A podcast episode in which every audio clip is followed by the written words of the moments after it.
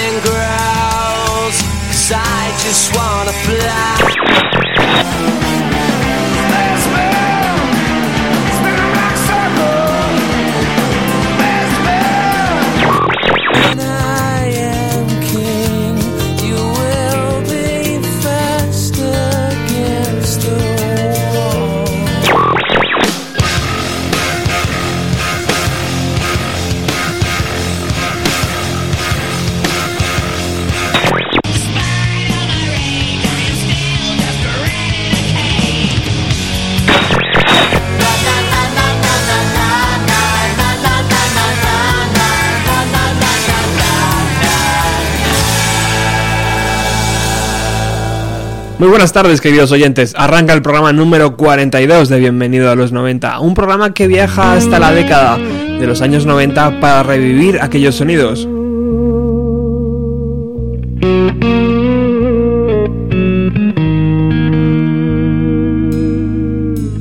Si recordáis, la semana pasada dedicamos el programa por completo a la trayectoria de John Lennon dentro de los Beatles. Se acaba de cumplir 32 años de la muerte del músico y hoy vamos a dedicar de nuevo la hora a John Lennon.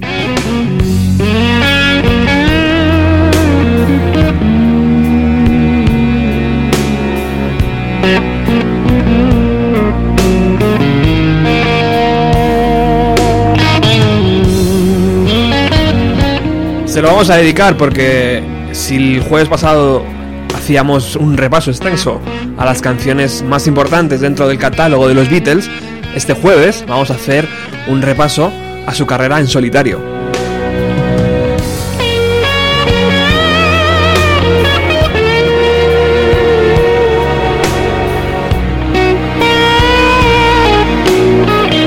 Y como el jueves pasado se lo dedicamos a José Luis López Marchán, este programa desde luego también va por él.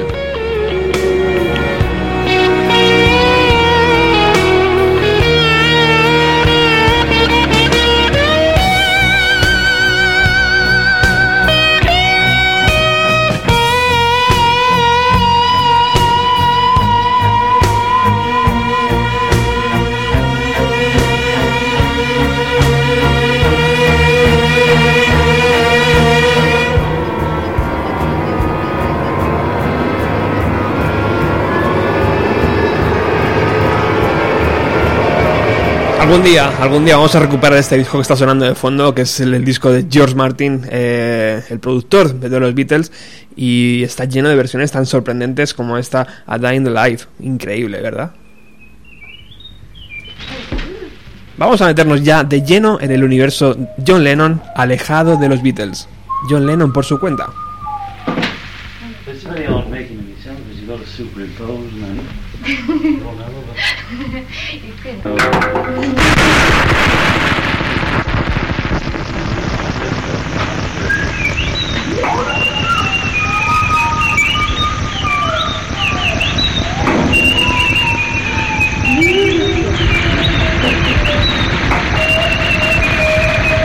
No, no, tranquilo, no está sintonizando mal eh, Radio Utopía. Lo que pasa es que la carrera de John Lennon se inició así.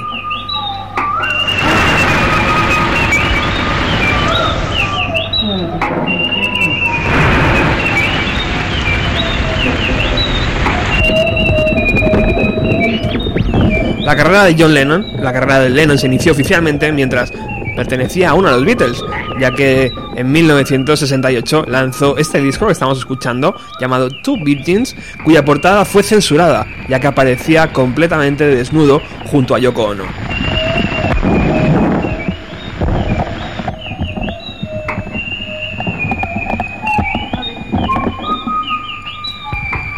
El contenido de ese primer LP lo podemos clasificar de música experimental, ecléctica, sin sentido o con mucho, no lo sé. Eh, aún hoy dudo. En 1969 Johnny y Yoko lanzan un segundo y tercer LP titulados Live with the Lions y Wedding Album, discos muy muy experimentales incluso en el día de hoy.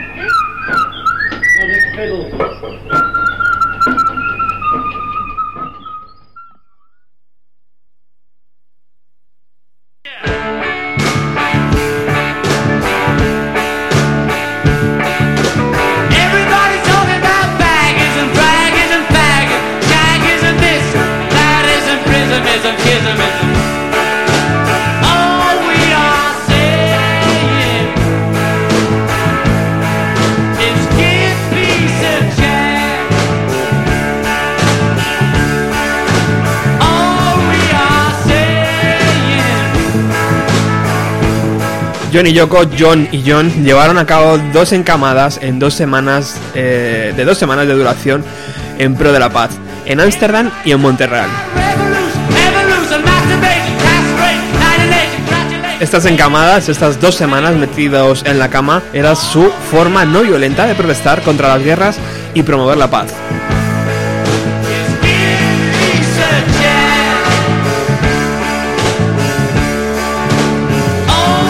En esas largas sesiones delante de los periodistas, John Lennon escribió y cantó varias veces Give Peace a Chance, un poético canto a la paz. La canción fue lanzada como single el día 1 de junio de 1969. Aún los Beatles estaban juntos. No, no estaban juntos oficialmente, o sea, no estaban juntos realmente, pero sí oficialmente.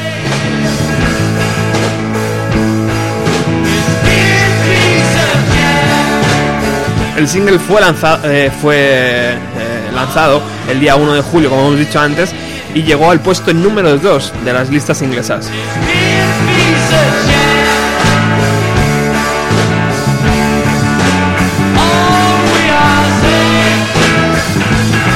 Ahora déjame decirte, todo el mundo habla de revolución, de evolución, de masturbación, de flagelación, de regulación, de integración, de meditación, de Naciones Unidas, de felicitaciones todo lo que pedimos es que le des una oportunidad a la paz.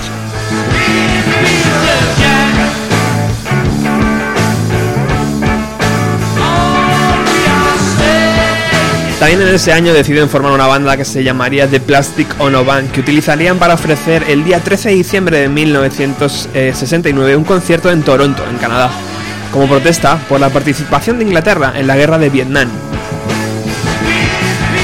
Aquella noche The Plastic Ono Band estaba formada por un tal Eric Clapton a la guitarra, increíble, Klaus Bormann al bajo y Alan White a la batería.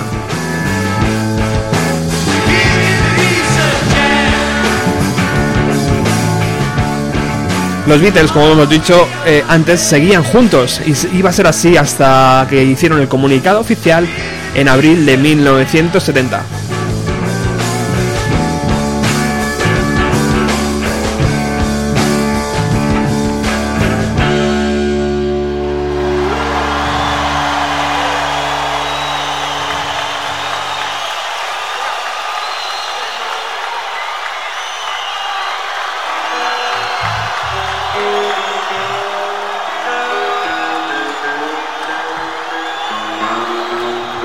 Después de ese concierto, la pareja decide comenzar la terapia del grito primario, que consistía en gritar tus miedos una y otra vez para intentar librarte de ellos, y que estaba muy muy de moda en aquel entonces. Años después, un tal, un joven, un tal llamado Steve Jobs, repitió la terapia. ¿Os suena ese nombre?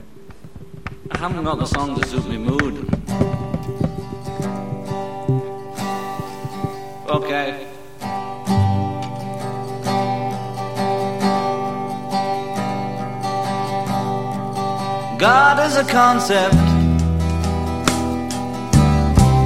by which we measure our pain.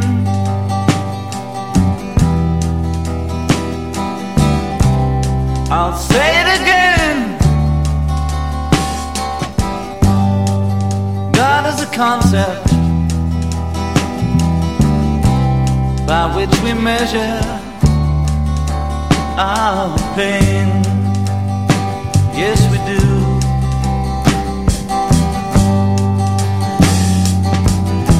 I don't believe in magic. Cuando regresan a Londres, Lennon se pone a trabajar en su primer LP serio, entre comillas, eh, comi- comillas, llamado John Lennon Plastic Ono Band.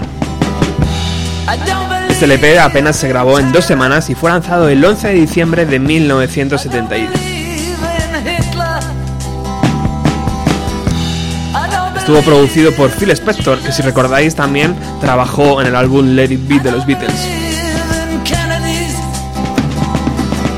Contó con la ayuda de Ringo Starr a la batería, con Carlos Borman al bajo y Billy Preston participó en la canción God, que esta es la que estamos escuchando. El disco deja eh, ver los temas que nos deja ver los temas que inquietan a Lennon, la soledad, la pérdida de su madre a temprana edad, pasando por la renuncia a los héroes de la cultura popular, incluidos los propios Beatles.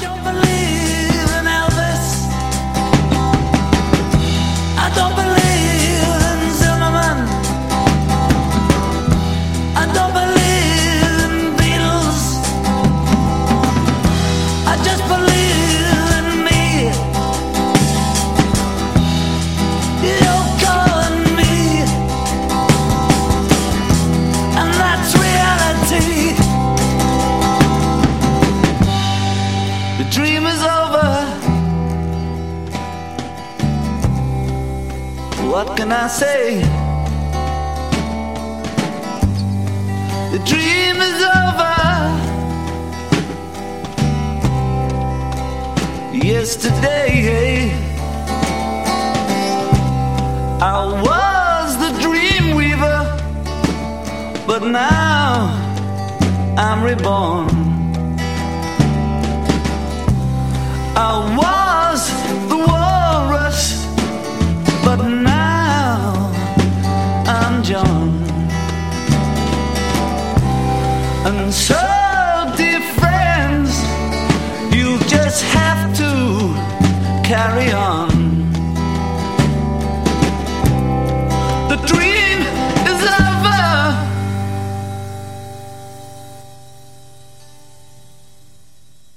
Solo creo en mí, en Yoko y en mí. Esa es la realidad. El sueño se ha acabado. ¿Qué puedo decir? El sueño se ha acabado. Ayer yo era el tejedor de sueños, pero ahora he vuelto a nacer. Yo era la morsa, pero ahora soy John. Así que, queridos amigos, tendréis que seguir vosotros el sueño acabado.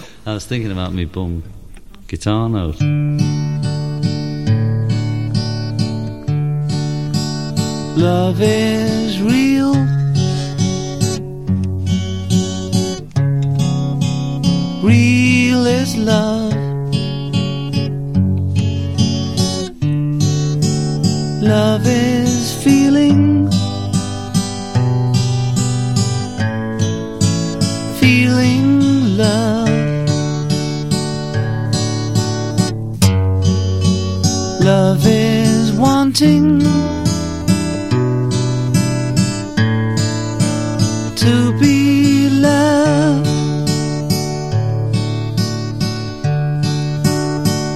Love is touch. Touch is love. Love is reaching. Reaching love. Love is asking to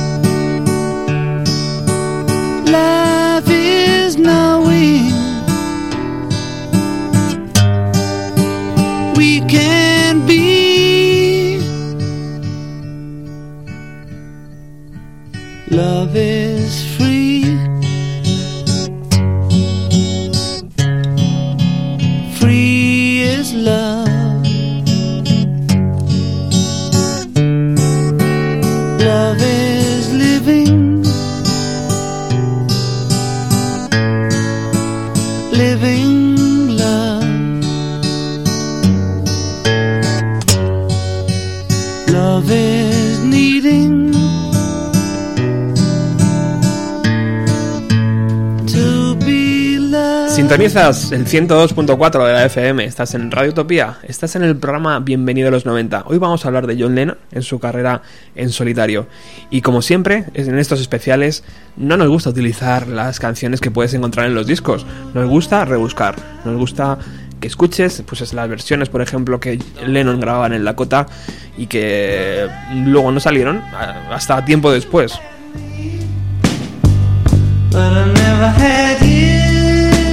Nos adentramos en Mother, posiblemente mm, una de las letras más crudas y directas que Lennon jamás ha escrito.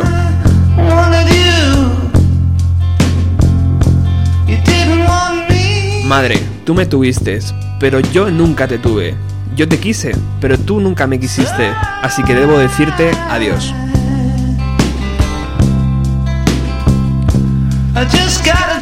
Padre, tú me dejaste, pero yo nunca te dejé. Te necesitaba, pero tú nunca me necesitaste, así que debo decirte adiós.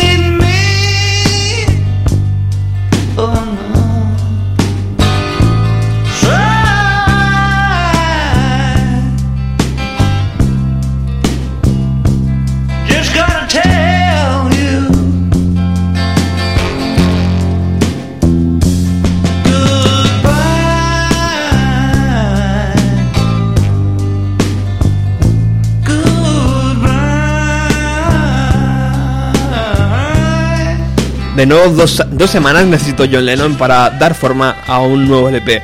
Pero esta vez no sería un disco más, iba a ser el disco que le ca- catapultara el apellido Lennon al estrellato. Oh,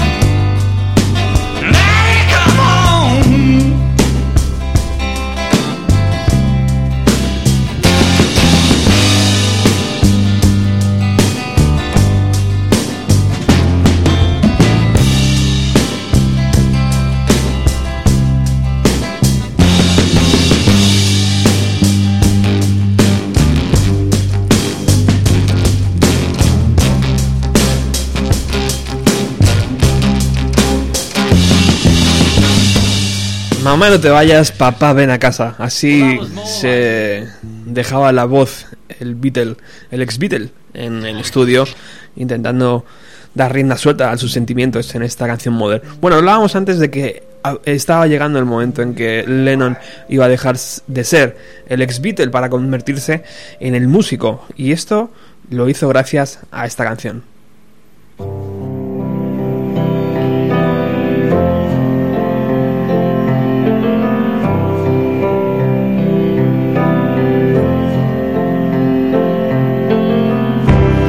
Imagine there's no heaven.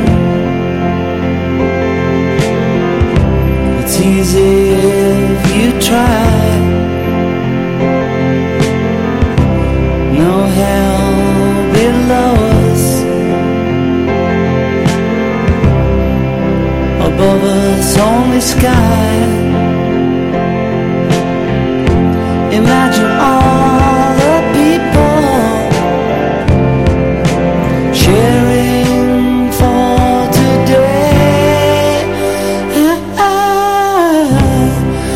Imagine there's no countries. Imagine se lanzó el día 9 de septiembre de 1971 y la canción que abría el LP, un tema de 3 minutos y 4 segundos, llamada como el propio disco, se iba a convertir en la carta de presentación de Lennon para siempre y en un símbolo de la paz mundial, por supuesto. Imagine all the people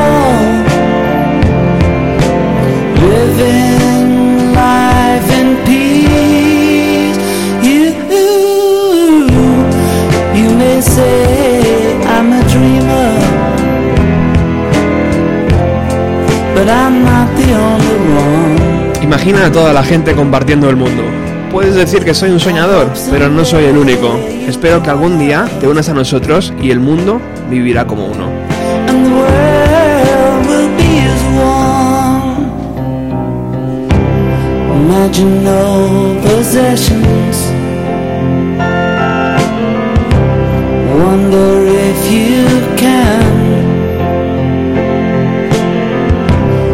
Need for greed or hunger. A brotherhood of man. Imagine all the people sharing all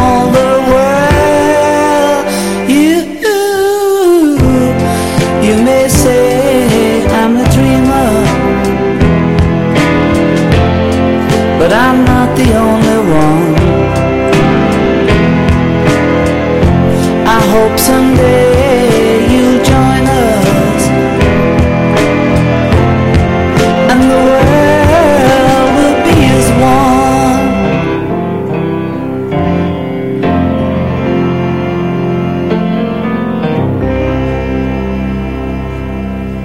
Pues ahí teníamos una versión previa de Imagine, una versión que mm, estaba directamente eh, grabada en el estudio, no para su lanzamiento, sino como demo.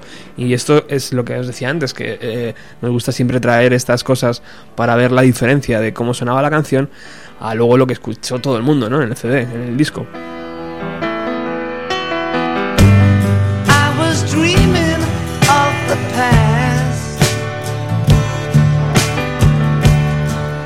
Continúas en el 102.4. Hoy dedicamos a John Lennon la hora, igual que el jueves pasado. El próximo jueves, no, tranquilo, ya vamos a dejarle en paz.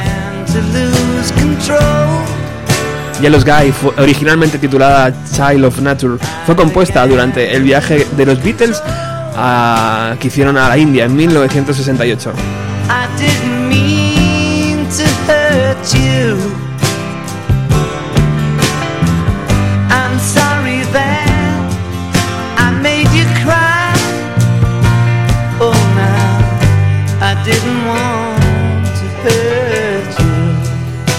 Parece que a John Lennon no le terminaba de gustar la canción, así que le siguió dando forma hasta que en este trabajo, en este disco Imagine, vio la luz.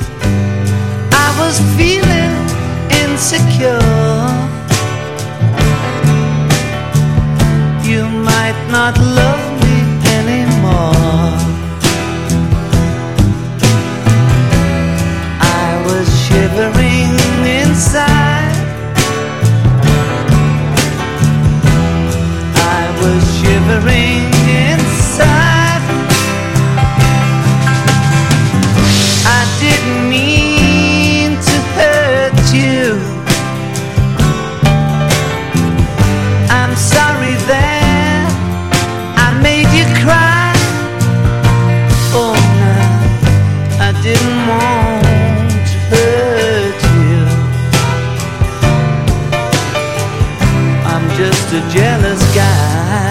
Soñaba con el pasado y mi, corazón, latía fuerte. Comencé a, per- a perder el control. Yo nunca quise herirte, siento haberte hecho llorar. O no, no quise herirte, solo soy un hombre celoso.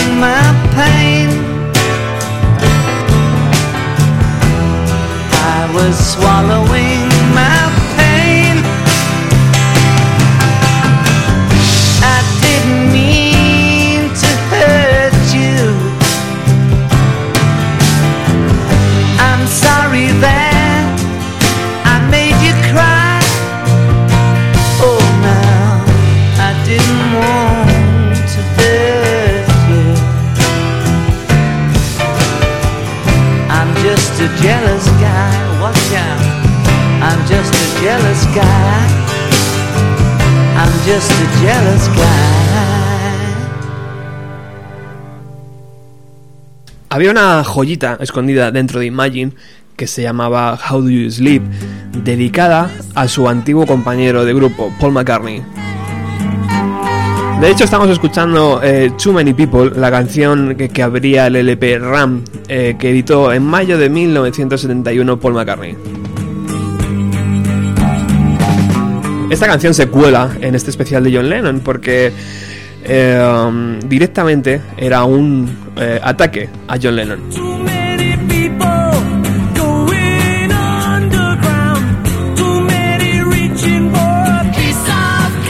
Si tenéis tiempo y si tenéis ganas, eh, buscar la, tra- la traducción de la letra y podréis ver, por ejemplo, eh, frases como demasiada gente practicando plegarias. That was your first mistake. Esto junto a otras alusiones a Yoko Ono hizo que Lennon enseguida cogiera papel y lápiz y se pusiera a componer una canción.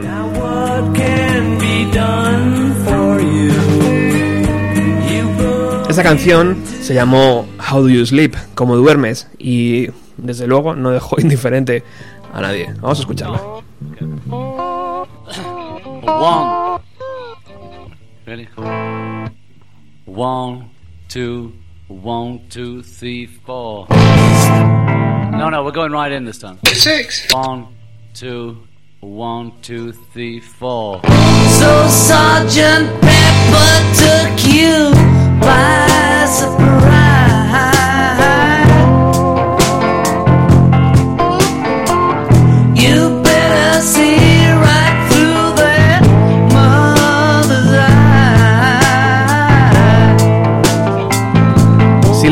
Llamó a Ringo Starr para su anterior trabajo, en este iba a recurrir a George Harrison. La participación de Harrison en este disco se hizo muy muy evidente en esta canción que está sonando de fondo. Sobre todo el, ex Beatle utilizó la guitarra slide para darle su toque.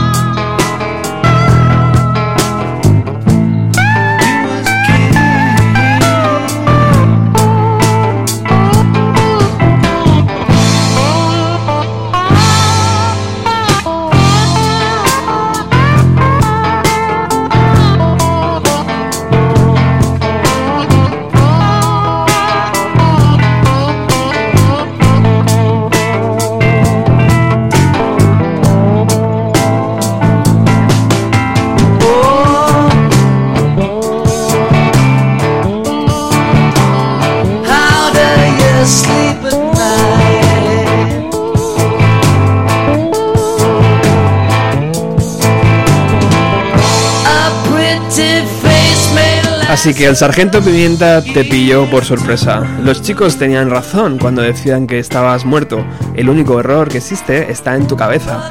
Lo único que hiciste fue yesterday. ¿Cómo puedes dormir? Ah, ¿cómo puedes dormir en la noche?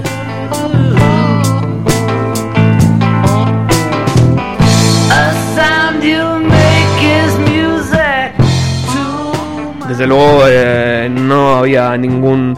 eh, no se cortaban estos dos, ¿eh? Además, eh, me acaba de recordar eh, Felipe Couselo, que ya le tenemos al otro lado, eh, que luego Paul McCartney le volvió a responder. ¿Qué tal, Felipe? Buenas tardes.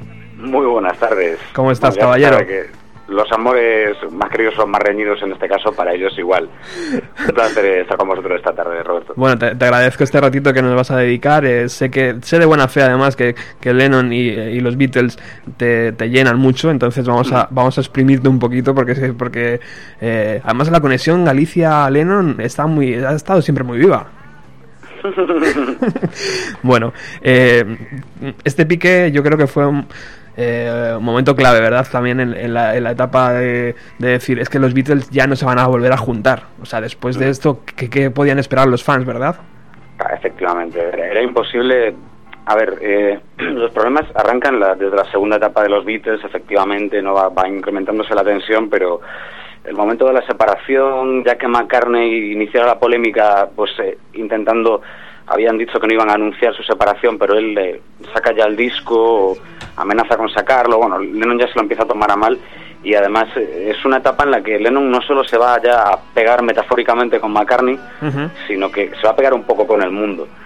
Eh, no, primero, él para dejar muy claro que, que esto ya de los Beatles, o sea, el, el sueño ha terminado, etcétera, ya teníamos en, en aquel disco del 70 de la Plástico No Band, teníamos en el tema God, Sí, hablaba un poco de, de eso, de que el sueño se acababa. sí, sí. Y, y lo que hizo además fue poner tierra de por medio. Y si os fijáis, fue muy curioso, porque mientras McCartney puso tierra de, tierra de por medio retirándose a su granja, eh, manteniéndose en Gran Bretaña, pero un poco en, en- en su isla, por así decirlo, para hacer su material, etcétera, etcétera, Lennon se cruza un océano. Es decir, eh, pone todavía más tierra de por medio y, y dice como que su lucha está en otro sitio. Y ya de pegarse con McCartney es apegarse con el mundo o con el, eh, el líder del mundo libre, ¿no? Por así Sí. decirlo. Sí, sí. Porque se nos va a Estados Unidos, claro. Eso es. Y además ahí entra eh, el FBI, porque dice, a ver, Ah. chico, vamos, eh, vienes de, de- de- de Londres y te pones aquí a juntarte con la izquierda radical y a hacer conciertos a favor de, de gente que nos, a nosotros no nos gusta. Y desde luego, sí, sí. De hecho, hay un documental que ha, sa- ha salido no hace mucho. eh, bueno, ya hace mucho, lo que pasa que aquí en España todo llega un poquito más tarde. Sí. eh, que, que desvela que es verdad. O sea, que tenían pinchado el teléfono, que le tenían controlado y bueno, vaya, vaya acoso también. Sí, hay que tener en cuenta que ellos eh, se van a marchar pues eh, a comienzos de los 70, eh, John y, y Yoko, y hasta el año 75 no le dan la tarjetita verde de residencia. Quiero decir, durante todos esos años va a tener pues un montón de problemas, además eh, pues un poco mal aconsejado o mal dirigido. A ver, Lennon en cierto sentido siempre ha sido, y aunque sea la deliz del, pacifismo durante estos años, siempre ha tenido su, parte macarra, su parte macarra de bar. Es decir, él eh, creía en la protesta, pero contra cualquier cosa que, que no estuviera bien. Es decir, y aquí eh, lo que hace es se va a Estados Unidos y que se encuentra allí, pues la administración Nixon, que lleva eh, pues eh, un tiempo en una batalla muy cruenta eh, contra la contracultura, ¿no? Recordemos que son esos años en los que, pues yo qué sé, Gracie Slick de, de Jefferson Airplane intenta eh, colarse en la Casa Blanca, bueno, por, por circunstancias eh, estaba medio invitada a un acto y quería meterle LSD en el té a Nixon, que al final no pudo. O sea, hasta, hasta ese punto estaban las cosas de revueltas. Claro, llega este hombre y es un Beatle, es decir, da igual lo icono que seas, eh, un Beatle siempre es un peldaño más. Sí. Eh, cuando se es un Beatle, yo creo que salvo con Bob Dylan, es eh, pues el, el único acto musical que ha sido tan escuchado por la gente, tanto en su vertiente más popular como en su vertiente más de como de elegirles en portavoces, aunque muchas veces ellos no quieran. Lennon le da la vuelta y dice, bueno, pues si con una canción puedo ayudar de cualquier manera a cualquier cosa, adelante. ¿Qué pasa? Que aquello se, se va de madre, se va de madre primero porque está, como digo, muy mal aconsejado. Hay mucha gente en, en ese sector más radical. Lo mismo le pasó a Dylan en los 60, la verdad. Eh, pues que se quiere aprovechar de, de su fama y que luego cuando realmente tiene problemas y cuando realmente sabe que hay una investigación sobre él, etcétera, etcétera, pues se lavan las manos y se van. Efectivamente. Eh, entonces, claro, esto al mismo tiempo que, que hace, mira, ahora que estamos en Navidad, saca el, el himno navideño antibélico ¿no? por excelencia. sí, totalmente. Que es, es el Happy Christmas Worry Sower, que es eh, alucinante y que intenta ser un remanso de paz en medio de una tempestad realmente, porque es lo que está viviendo este hombre. Sí, y además es, es un momento chulo porque eh, en, las- en mi- en mi casa siempre suena esta canción en Navidades. Entonces, Mm. John Lennon al final se asocia mucho a la Navidad por el hecho de su asesinato y tal. Y, y además con Happy Christmas, War is Over, eh, no se quedó solamente en que voy a hacer una canción y la voy a lanzar, sino que voy a colocar carteles enormes en muchas ciudades, en 12 ciudades de todo el mundo, eh, que decían en el idioma de local, la guerra ha terminado si así lo deseas. O sea, yo creo que eso no ha pasado desde, desde esa vez hasta, hasta, hasta nuestros tiempos, ¿verdad? O sea, yo no, no recuerdo un músico tan implicado, bueno, sin Bono y esta gente, pero no a ese nivel, ¿no? Claro, con salvedades y dependiendo siempre de la época. Hay que decir que, lo de Lennon, o sea, él lleva un paso más allá, eh, en cierto sentido, aquella frase que casi casi ha acabado en los Beatles, que es la de son más famosos que Jesucristo, porque si lo piensas bien, él piensa, bueno, si yo como icono simplemente pongo unas enormes pancartas blancas en las principales capitales ¿no? De- eh, del mundo, Así es. eh, con, con una canción, etcétera, imagínate todo lo que puedo conseguir y lo que consiguió, porque realmente, tanto en los Beatles como fuera de los Beatles, eh, tuvo una, una respuesta popular increíble. Por eso siempre decía esto de que, bueno, el mundo no cambió, pero se movió un poco. Y desde aquella no se volvió a mover. Ahí, Eh, ahí imagino, Felipe, que Yoko Ono jugaba un papel muy importante, ¿verdad? Hombre, a ver, Yoko Ono eh, juega un papel importante en el sentido de que, mm, si, si bien no, no quiero ponerme muy muy con el síndrome de, de Yoko Ono y Kurnilov y, y este momento de las novias de la música, Eso pero, ya, eso ya lo hizo Defcon 2. Sí, sí, te iba a decir. Eh, en cualquier caso, Nore, Yoko Ono, eh, por un lado, ella le tiene muy cerca de, de la vanguardia cultural mm, en la que se va a encontrar lo mejor y lo peor. Y eh, la verdad, yo aquí soy muy poco partidario de Yoko Ono, sobre todo en la época neoyorquina, en el sentido de los eh, casi 10 años que se pasa John Lennon en Estados Unidos, eh, me atrevería a decir que la, la primera mitad de la década es bastante más feliz en ese fin de semana perdido que va a llegar después que, que, que cuando está sacando el Imagine, en el sentido de que o sea, Yoko, Yoko Ono mm, no es que le obligue a no ver a su primer hijo, a Julian Lennon, eh, pero tampoco hace nada porque le vea. Quiero decir, eh, y, y al marcharse a Estados Unidos se, tira casi dos años sin hablar con su hijo pequeño, que Claro, sorprende bastante.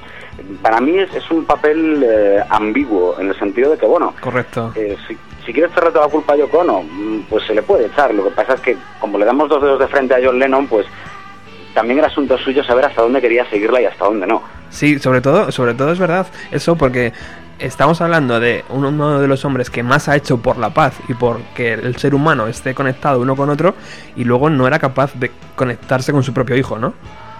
Eh, a ver, él, él- él desde, desde su misma infancia tiene Mm.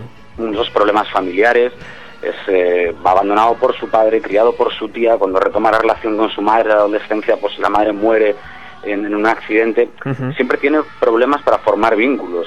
Y, y el momento Yoko Ono, cuando llega y cómo impacta y con todo este, eh, ¿cómo decirlo? Pues eh, aroma de experimentación, que ya no solo en la vida, sino en, en el arte, pues como que le abstrae todo lo demás. Entonces, eh, eso está, también te dan ganas un poco de decirle, eso está muy bien para el recreo, chaval, pero eh, tienes obligaciones también, tienes un crío, etcétera, etcétera. Sí. Ver, cuando está, cuando él conoce a Yoko Ono, pues, será con 26, 27 años, tampoco es que sea un hombre, un señor mayor, pero vamos, que tiene ya su edad.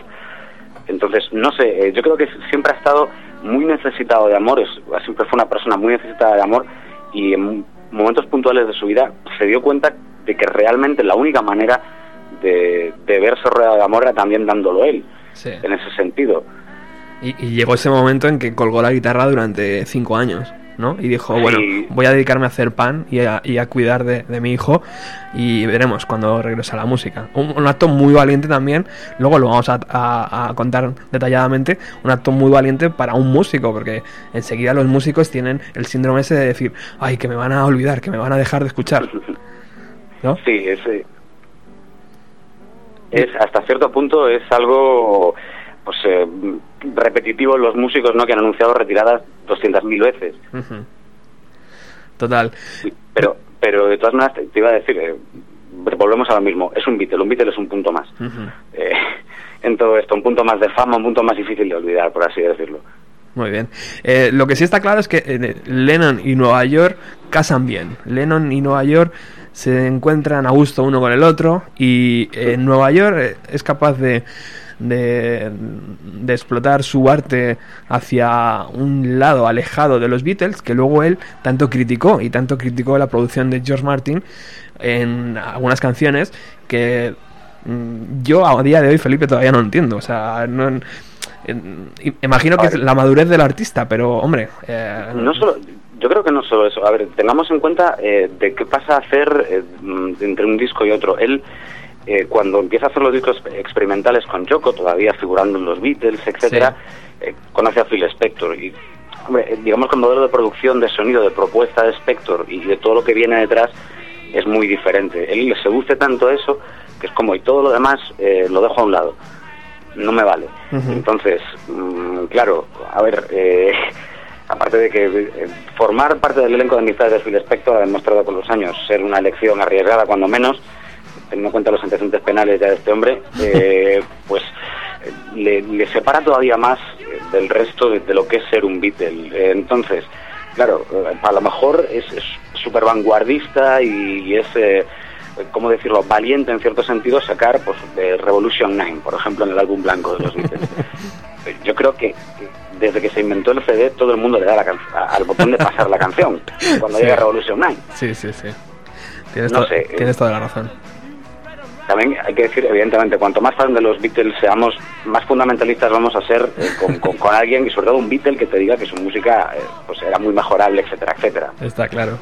Eh, bueno, para finalizar, Felipe, ¿qué- ¿tú piensas que si John Lennon no hubiera sido eh, asesinado eh, por David Chapman, eh, hubiera estado en los conciertos que mm, ofrecieron, se ofreció anoche, bueno, anoche o hace un rato, no sé exactamente cuándo ha acabado el evento, eh, este que ha estado Paul McCartney junto con Dave Grohl, eh, Eddie Vedder con, eh, con Roger Waters?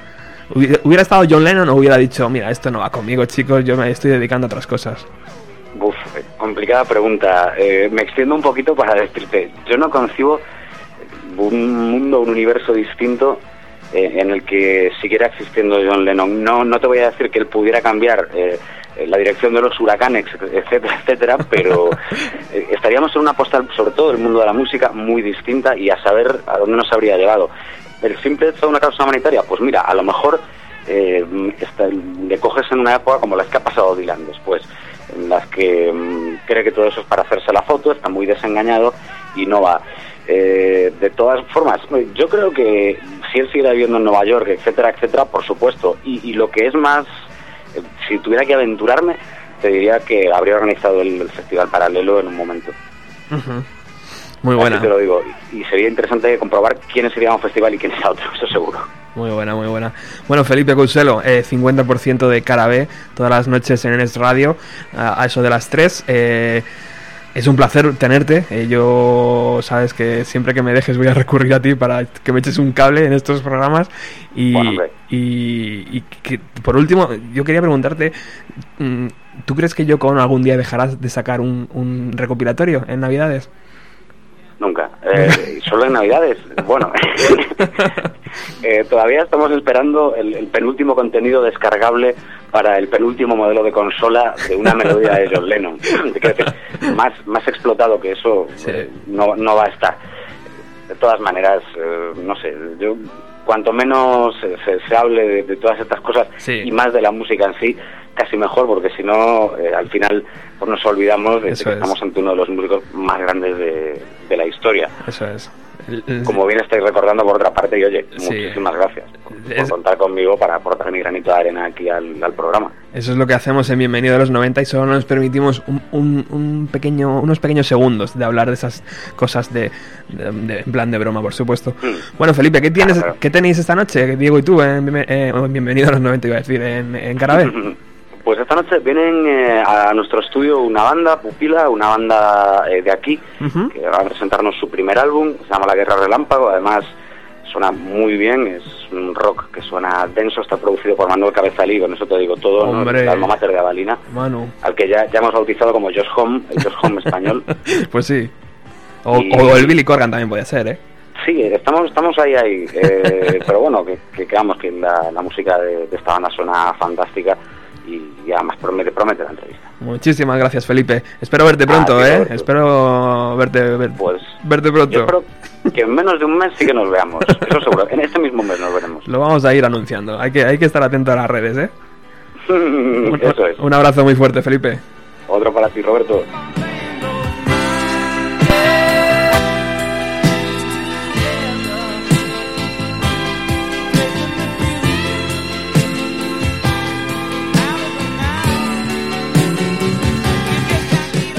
Llegamos a 1973, donde el tándem Ono-Lennon se separan. Lo hacen de una forma curiosa. Durante 18 meses, Yoko Ono no mantendrá relaciones con Lennon, pero es ella misma la que selecciona a May Pang como acompañante del ex Beatle.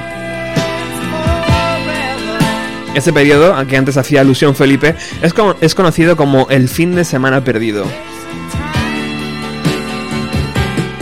Donde Lennon edita el 16 de noviembre de 1973 su LP Mind Games.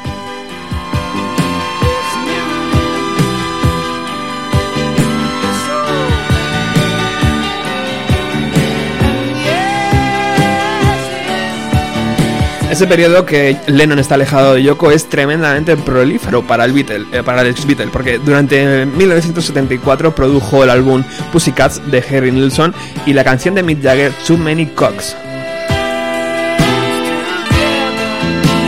También participó en el LP de Ringo Starr, Goodnight Vienna.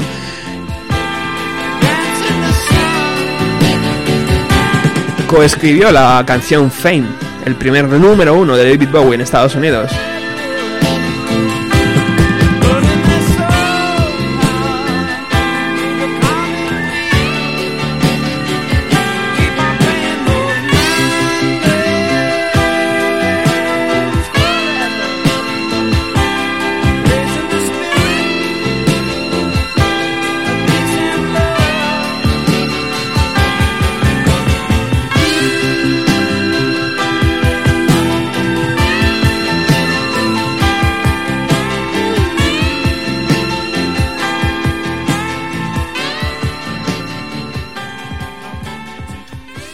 Amor es la respuesta y tú seguro que lo sabes. El amor es una flor que debes dejar crecer.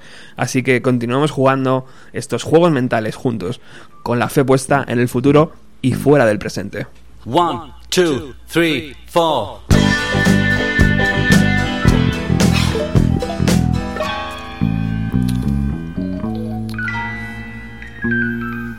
Suddenly,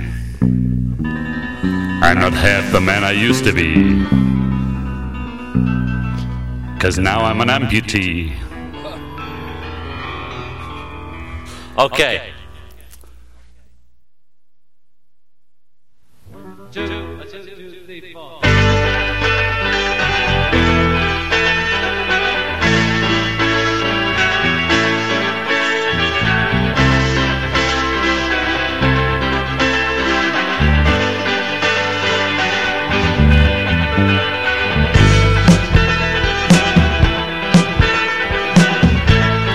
Continúas en el 102.4 de la FM, continúas en Radio Utopía. Hoy estamos dedicando la hora entera a John Lennon en su carrera en solitario.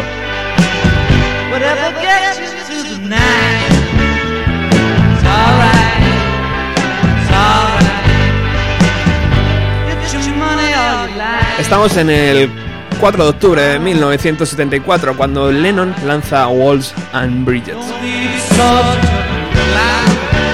Es curioso porque este disco le otorga el único sencillo que llegó al número uno y que él pudo ver en vida. Precisamente la canción que llegó al número uno fue Whatever Gets You, You Through the Night, es la que estamos escuchando, versión demo por supuesto. Esta canción cuenta con Elton John, otro de sus amigos que hizo en el fin de semana perdido en los coros y el piano.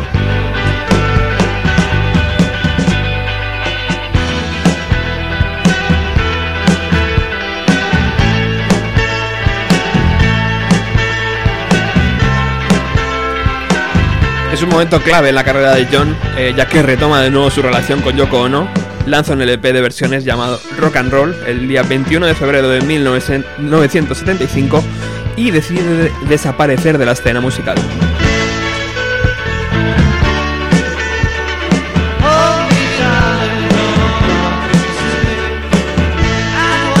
El motivo de este paréntesis que duró, durante, duró, duró cinco años era el nacimiento de su segundo hijo, Sin. O Sean, mejor dicho. En octubre de 1975 nació el muchacho. John abandonó por completo a su primer hijo, llamado Julian, por lo que para su segundo hijo decidió colgar la guitarra. Y ese es desde luego el periodo con menos actividad en su carrera, cinco años donde no sacó ningún tipo de material.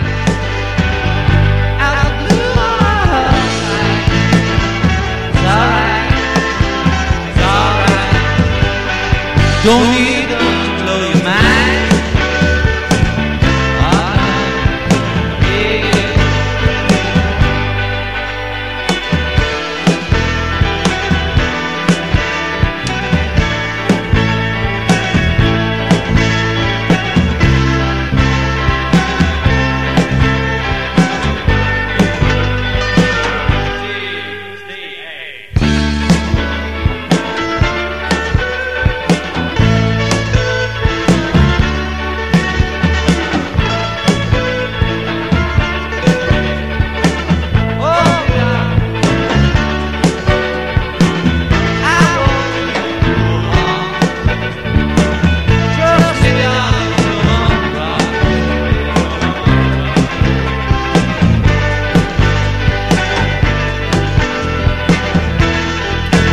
que usted recibe a través de la noche está bien, está bien. Es su dinero o su vida. Está bien, está bien. No se necesita una, una espada para cortar flores. O no, no.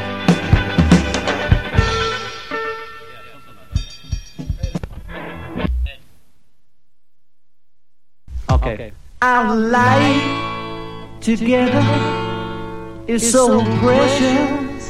Together. Y aprovechar el momento para recordar que tenemos un- una página de Facebook. eh, la podéis buscar tecleando Bienvenido a los 90. Y una página de Twitter también, que está muy activa aquí. Tenemos a gente con... eh, eh, ¿cómo, se, ¿Cómo se dice esto? Eh, eh, no tengo ni idea de cómo es. Eh, mm, retuitea- no sé, no sé, no sé cómo, cómo... Bueno, luego lo busco. Pero bueno, el Twitter está muy activo, muy calentito, eso está bien.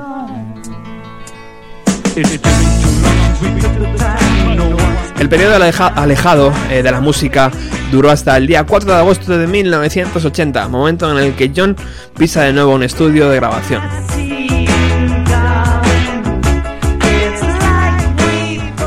En todo este periodo había acumulado demasiadas ideas en su cabeza y lanza Just Like Starting Over como single el día 9 de octubre de 1980.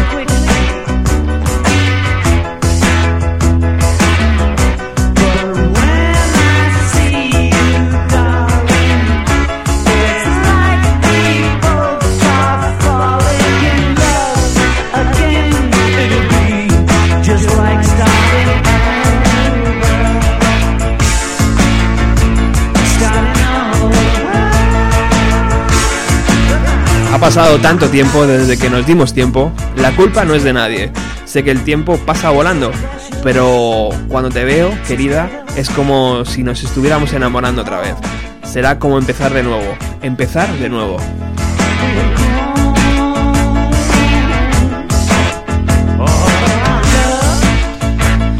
Las sesiones de grabación fueron tan productivas que John Lennon acumuló material suficiente para sacar dos discos.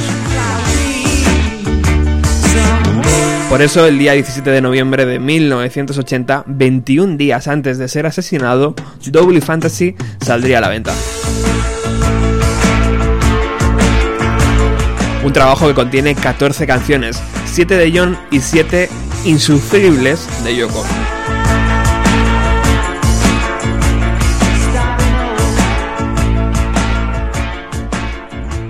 Entenderme bien, si os gusta esa calidad de, esa- de música que Yoko introdujo en esos discos de John Lennon, estupendo. Pero también eh, entenderéis que es como el, el- el cielo y el infierno, ¿no? Un poco. Bien decía antes Felipe que menos mal que se ha inventado el CD y está la opción de pasar las canciones. Hardly express my mixed emotions at my thoughtlessness. Alrededor de las 10 de las 11 menos 10 de la noche del 8 de diciembre de 1980, cuando John volvía al Dakota, Mark David Chapman, a quien Lennon le había autografiado una copia del disco, del último disco que había sacado, eh, por la mañana disparó por la espalda cinco veces en la entrada del edificio.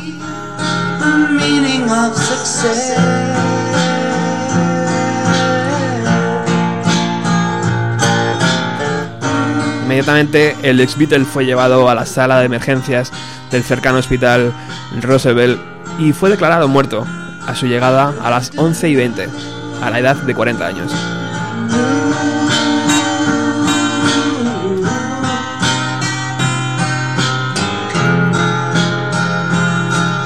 Y a mí me parece que demasiado aguantó el hombre, porque cinco disparos estuvo casi aguantando media hora. Yo visi- visité el Dakota hace unos años y no sé si es porque sabía lo que había ocurrido allí, pero desde luego es un edificio con mucha energía. No sé si energía buena o energía mala. Tiene algo como misterioso, pero desde luego es una visita obligada para cualquier fan.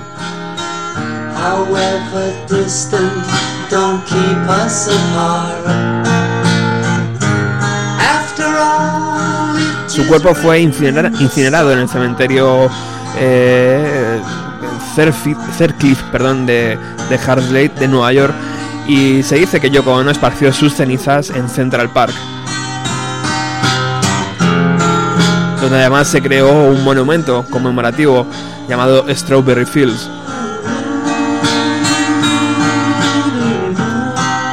Chapman se declaró culpable por asesinato en segundo grado y fue condenado a cadena perpetua en prisión. Actualmente aún permanece en la cárcel.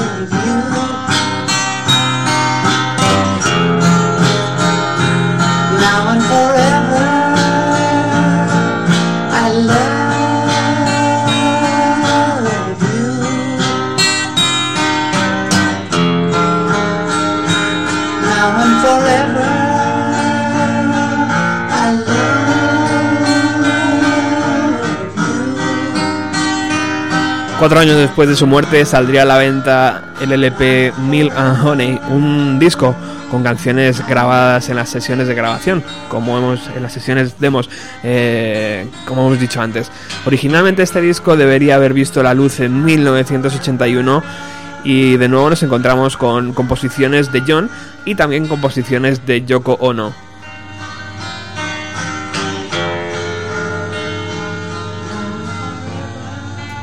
A partir de esos cinco disparos eh, de Chapman, la vida de Lennon termina y comienza la leyenda. Two, three, four.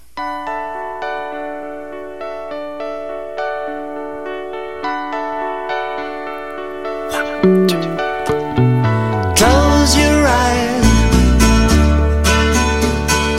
Have no fear.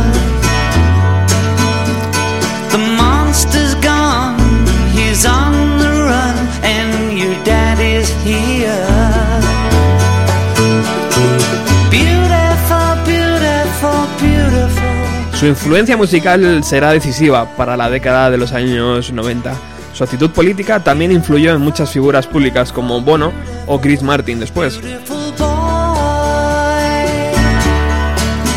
Su viuda, como hemos dicho antes, se encarga de recordarnos a John cada, cada Navidades con algún LP. Sus hijos Julian y Sean Lennon han seguido sus pasos y han sacado diferentes trabajos, algunos muy destacables.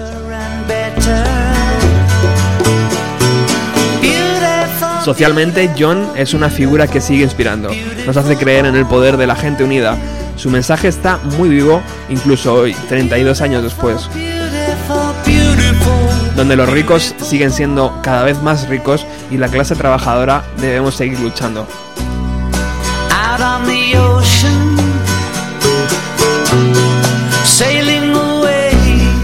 Y así, con esta canción, Beautiful Boy, cierra tus ojos, no tengas miedo, el monstruo ya se ha ido. Él se ha marchado y tu papá está aquí. Bonito, bonito, niño, niño bonito. I guess we'll both just have to have patience. Cause it's a long way to go. A hard road. Hoy ha acabado a tiempo, amigo. Hola, muy buenas. No, no pasa nada, hombre. Sí, aquí hay tiempo para todos. Así que, bueno, ¿Qué tal, Alex? muy buena. Tú, Pues tú eras, tú eras uno de los malignos que estaba aquí en el Twitter, ¿eh? Poniendo Sí, tweets. Sí, ya, sí, que ahí no estaba la palabra. tuiteando que ya, joder, hay oyentes míos que empezaron a escuchar tu programa a raíz, creo que fue el del especial que hiciste de Muse y ya te Ajá. escuchan más a ti que a mí. Es que es la hostia. Pero qué sinvergüenza son. No, no, Claro. creo, no creo que sea, que eso sea posible. Claro, el macarruzo ya ha, ha- ha sido espantado por la melodía una vez. Bueno, eh, nada, una delicia escuchar estos eh, programas eh, biográficos que dedicas a, bueno, a esta serie de artistas tan influyentes, ¿no? Y bueno, tratándose de alguien como John Lennon. Estaba pensando ahora que eh, me- me lo podía haber traído y es que resulta que, bueno, mi padre, claro, a vivir precisamente la década de los 80, pues era estas personas que se dedicaban a recoger todo... eh, eh, papel, eh, vídeo, todo tipo de multimedia que había por la época, para recapitularlo, ¿no? Y tiene como una carpeta de portentoso grosor llena de diferentes artículos de cuando murió John Lennon, ¿Qué de periódicos como El Caso, revistas musicales de la época españolas y alguna de Inglaterra, tiene una pósters de todo, hasta testimonios peculiares dentro de estas revistas de, bueno, gente que según decía, tras la muerte de John, eh, decidió encerrarse en su casa a escuchar una y otra vez los LPs de los Beatles hasta que se les pasara la amargura. Y bueno, es, son artículos verdaderamente de coleccionista. Hostias, tremendo. Algún día me dejarás verlo. Sí, sí, sí, un día te los traigo aquí para que los puedas ver porque hay algunos verdaderamente, verdaderamente interesantes. Sobre todo un periódico, un periódico que había en la época que se llamaba El Caso, que se dedicaba un poco a recopilar toda clase de asesinatos que había por España y por el mundo, muy, muy peculiar. Ajá. Hace una, una labor investigativa verdaderamente interesante, ¿no? Apuntándote todo tipo de detalles, de cosas, de todos los pasos que había seguido, horas. Bueno, es un artículo verdaderamente interesante. Muy curioso. Pues algún, algún día quedamos. Eh, ¿Qué tenemos hoy en Ruta 130? Pues hoy en? Ruta 130 vamos a traer pues más bandas del futuro. Ahora mismo, como comentaba en los anteriores programas de Ruta 130, está viendo, bueno, eh, por, yo lo llamo así, una nueva ola del punk madrileño que está recuperando toda esa raíz ochentera, la está llevando a estos nuevos terrenos con un carácter tremendamente personal, muy carismático y a la vez muy divertido y bueno vamos a seguir apoyando a estas bandas hoy van a venir eh, Teenage Mutant Trans una banda de teenagers eh, apostando por un garaje punk muy muy potente cañero pero también eh, consistente y nada pues estaremos con ellos aquí en, en el estudio de Radio Utopía pasando 60 minutos Pues aquí estaremos escuchando y eh, todos los oyentes que estén a través de la FM o bien a través de internet que se queden ahí. Hoy hace, buena, hace muy mala tarde, está lloviendo, hace frío. Mejor estar pegado al transistor, Sí. como se decía antes. Bueno, nosotros nos despedimos. El próximo jueves regresamos. ¿Y cómo regresamos? Regresamos con una idea, una idea un tanto original. Vamos a intentar mezclar cocina y música. Eh, no sé cómo va a salir el experimento. Yo creo que va a salir muy bien. Porque vamos a hablar con Chincho Navarro. Él es eh, eh, el dueño de un local aquí en Alcobendas llamado Espacio Ser. Y bueno, pues eh, yo creo que va a ser una idea muy divertida mezclar cocina con música. Y el próximo jueves eh, lo, vais a, lo vais a ver. Y me despido simplemente diciendo que de nuevo este programa está dedicado a José Luis López Marchán y a toda su familia. Eh, muchas gracias compañeros por estar ahí al otro lado. El jueves próximo regresamos. Un fuerte abrazo.